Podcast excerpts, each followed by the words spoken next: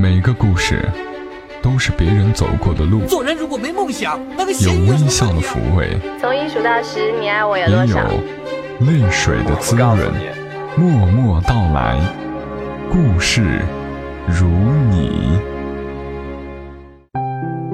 默默到来，故事如你。这里是由喜马拉雅独家播出的《默默到来》，我是小莫，大小的小，沉默的默，在每个周三的晚间和你相伴，和你来聊聊我们平常人身上所发生的故事。小时候写作文，偶尔会用“光阴似箭，日月如梭”作为开头。那会儿哪里是真的懂得“光阴似箭”，只知道多用成语会加分。一股脑把会的成语往作文里套，而今却也真成了拥有满腹回忆的人。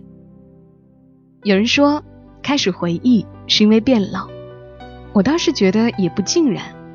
有回忆，才觉得日子没白过，才觉得不负光阴。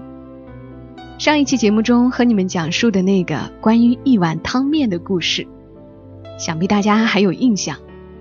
除了感动于面馆老板的憨厚善良，让我特别有感触的还包括这对夫妻经营一家面馆，一下子就是那么多年。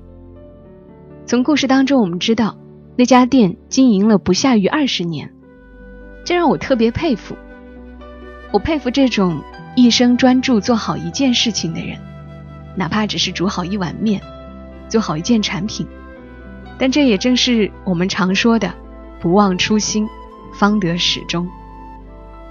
前些天，小莫家里用了十几年的一盏老日光灯，终于坏掉了，一下子勾起了我好多回忆。我爸还说，这盏灯也算是家里的老字辈了，见证了许多回忆。更让我感慨的是，去买新灯的时候，正好看到了一个做照明的老牌子——欧普照明。在推二十周年的活动，他们的周年主题就是不负光阴。在他们的微博和公众号上发出的“不负光阴”的话题，勾起了我的一些回忆，也生出了一些感慨。二十年对于一个企业来说是什么概念呢？也许是启程，是发展，是坚持，是责任，是感恩。但二十年对于人生来说，真的是一段。很长的时光，这一辈子大概也就三四个二十年了吧。二十年前的小莫还是一个小学生，那会儿学校天天要检查我们是否戴了红领巾，如果忘记了，那简直是一件天大的事儿。我们都会在红领巾的末端用圆珠笔写上自己的名字，生怕弄丢了。那会儿的小孩也都很懂事，一条红领巾要一块钱，不敢总是问家里要。我们人人都会有几双白网鞋，白网鞋是节日或者文艺表演统一着装的必备球鞋。可是多洗几回就会发黄，偷偷在讲台上拿一节白粉笔，一笔一笔的把球鞋给涂白。比我们大的那些哥哥姐姐们，会用收录机听歌，听刘德华的《忘情水》。听陈淑桦的《梦醒时分》等等。你说你爱了不该爱的人，你的心中满是伤痕。你说你犯了不犯的错，心中满是悔恨。我们还小，不太懂得这些感情，但我们也喜欢跟着父母一起看电视剧，像《青青河边草》啊，《婉君》啊，觉得。小童星金明长得可真好看，还有那年的亚特兰大奥运会，东方神鹿王军霞获得五千米冠军的那个瞬间，始终定格在我的脑海里，如今想来都还热泪盈眶。总有一些时光，它虽然已经远去，却深深的刻在回忆里。在听小莫说这些的时候。你又想起了什么呢？二十年前的你，又在哪儿，在干些什么呢？欢迎你在节目的评论区留言，我们也一起来聊一聊光阴的故事。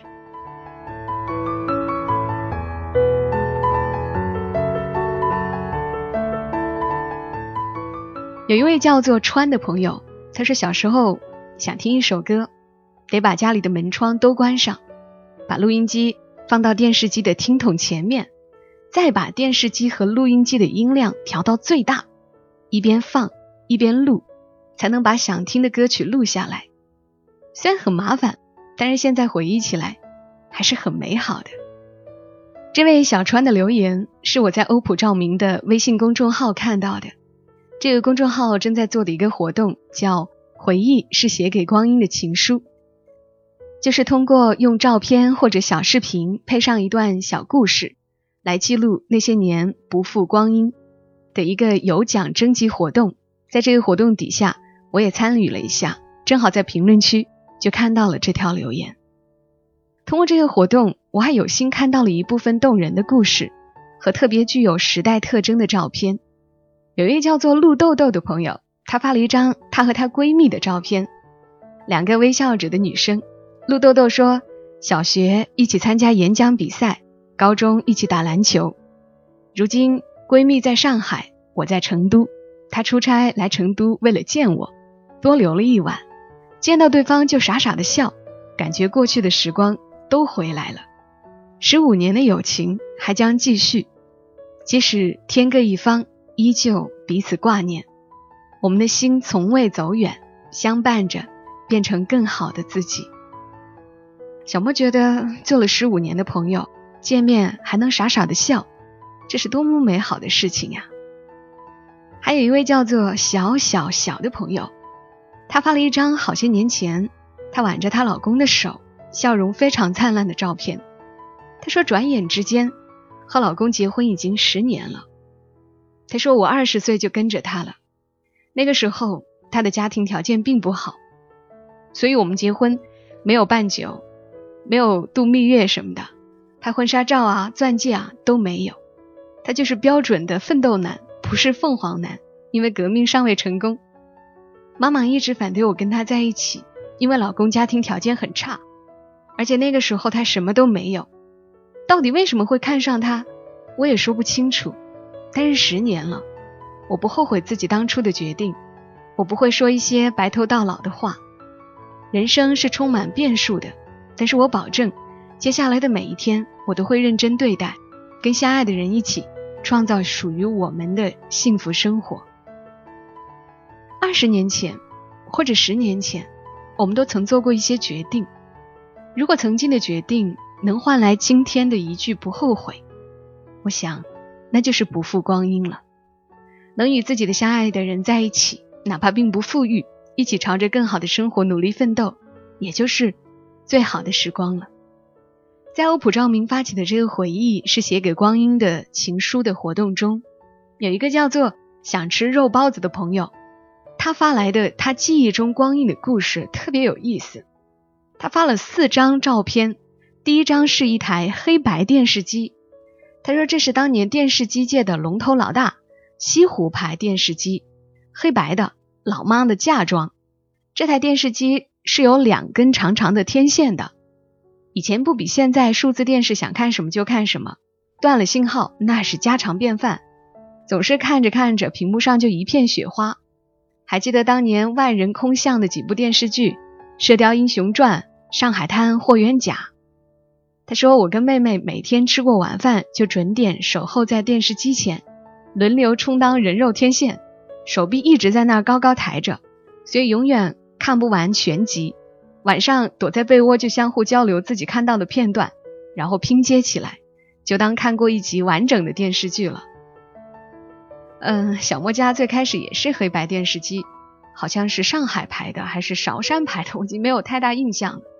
那会儿电压不稳，电视机还得给它配个稳压器。有电视机的人家都有天线架在外面，屏幕出现雪花就在外面去摇天线，调整角度。你看的是《射雕英雄传》，我记得我当年看的是《白眉大侠》。想吃肉包子发来的第二张照片是很长的一个录音机，他说这台录音机据说跟他同年，那年老爸买这台电视机，在我们这个小小的村庄。还引起了不小的轰动的，人们争相一睹录音机的风采。那个年代的家电是个奢侈品，大家都还停留在为物质生活努力打拼的年代，更何况是像录音机这种已经跟精神文化生活挂钩的家电。为了这次欧普发起的活动，我特地翻箱倒柜，从杂物间翻腾出来的。老爸当年最爱费翔的歌《冬天里的一把火》，每天在那循环播放。自然的，当年磁带上那个理着时髦泡面头、蓝眼睛、黑头发、声音浑厚有磁性的男歌星，也就成了我跟妹妹的第一个启蒙明星，开启了我们日后的追星生涯。小莫真想说一句，你老爸好有眼光。如果正在听节目的年轻的朋友不太了解费翔，你们可以去网上搜索一下，找找他年轻时期的照片，那真的是惊艳。他发来的第三张照片呢，是一个老式的电熨斗。他说早已经被淘汰，新型电熨斗层出不穷，什么蒸汽型、喷雾型，还有现在很流行的挂烫机。不过在那个白衬衫配红领巾的年代，这款电熨斗还是非常有用的。妈妈总是用它把我和妹妹的衬衫、红领巾熨得服服帖帖、整整齐齐。我们姐妹俩在学校不是穿着最漂亮。但永远是最干净、最整齐的。想吃肉包子，最后说总感觉我的东西有些偏题，而且内容单一。说起光阴，总是要出现朦胧的初恋、青涩的青春这些字眼，才能不失为一种浪漫情怀。昨晚我躺在床上构思了很久，思来想去，只有家里的这三件老电器背后最有故事，它们实在承载了我太多的童年记忆。如今这些老电器淘汰的淘汰，坏的坏，肯定不会再用了。老妈见一次唠叨一次，搁在这儿积灰尘还占地儿。总有一天我要把这些破烂全部卖掉。直到今天，他们还是静静的在杂物间一隅，静静的积着灰尘。他们是一代人的记忆，是见证者，见证了光阴的流逝，时代的变迁。所以老妈说归说。终究不忍舍弃。小莫特别明白想吃肉包子描述的这一切。有些老物件，哪怕已经没有用武之地，但它承载回忆。我觉得很多人都会有一些难忘的老物件，那是每一个人最独一无二的青春见证。而回忆里不仅有这些老物件，有那些陪伴我们一起成长的家人、朋友、恋人。还有我们最初的梦想，有不少年轻朋友也对光阴这件事儿有很深的感触。有一位叫做小荣伊文的朋友，他发来了很多漂亮的穿学士服的照片。他说，作为贫困生，大学倍加努力赢取奖学金，曾经废寝忘食泡图书馆，挑灯夜读到深夜，为了考证也常常忘了吃饭。因为我相信。每一个鲜艳夺目都经历了风雨无阻，通过努力，本科四年年段前三，拿过国家奖学金，通过司法考试，现在已经找到好工作了。特别替这位小荣感到开心。人生短短数十载，有憧憬，有希望，有梦想，去努力，才算不负光阴。我曾经在好几期节目里说过。我很小的时候就想要做一名电台主播，这个梦想萌生的时候，在十六年前，一台很大的收音机，那会儿也是湖南广播的黄金时期，有特别多优秀的主播。我趴在台灯下，一边写作业一边听广播，那会儿特别惊讶，这些主播不仅说话好听，懂得可真多啊！我也想成为一个像他们那样的电台主播。我当然知道，没有人生来就什么都懂，知识要靠积累。所以从那会儿开始，我有意识的多看书、多听节目，把我认为以后用得着的内容都抄写在笔记本上，抄了厚厚几本。因为对播音的热爱和坚持，所以虽然学的不是这个专业，现在也依旧实现了主播梦。算起来，我断断续续的做了快八年的主播。可是我依然很享受每一次的录音。为了进入节目状态，我在我小小的调音台旁边放了一盏台灯，就是欧普的一款很简单的白色台灯，光线很柔和。每次夜晚录音开灯的瞬间，我就能进入这个和你们相互陪伴的温暖时刻。有一位热心的听友曾经给“默默到来”设计过一个 logo，就是把“默”这个字变换成一盏台灯的样子。虽然这个 logo 也没有最终敲定，但是我特别感激他，因为他明白我心里的想法。我也希望我的节目如灯，点亮黑暗，也温暖内心。所以，无论做了多少期节目，做主播依旧带给我无限大的快乐和满足。我一直记得曾经有一个故事，我可能跟你们讲过。日本有一个已经种了三十几年庄稼的老农，他每一次都非常认真的对待播种。他说：“人这一辈子最多也就是种七十多次大米，每次我都要好好学习。”学习为明年种更好的大米做准备，这是我非常欣赏的心态。这应该也就是欧普照明二十周年活动所提到的主题：不负光阴。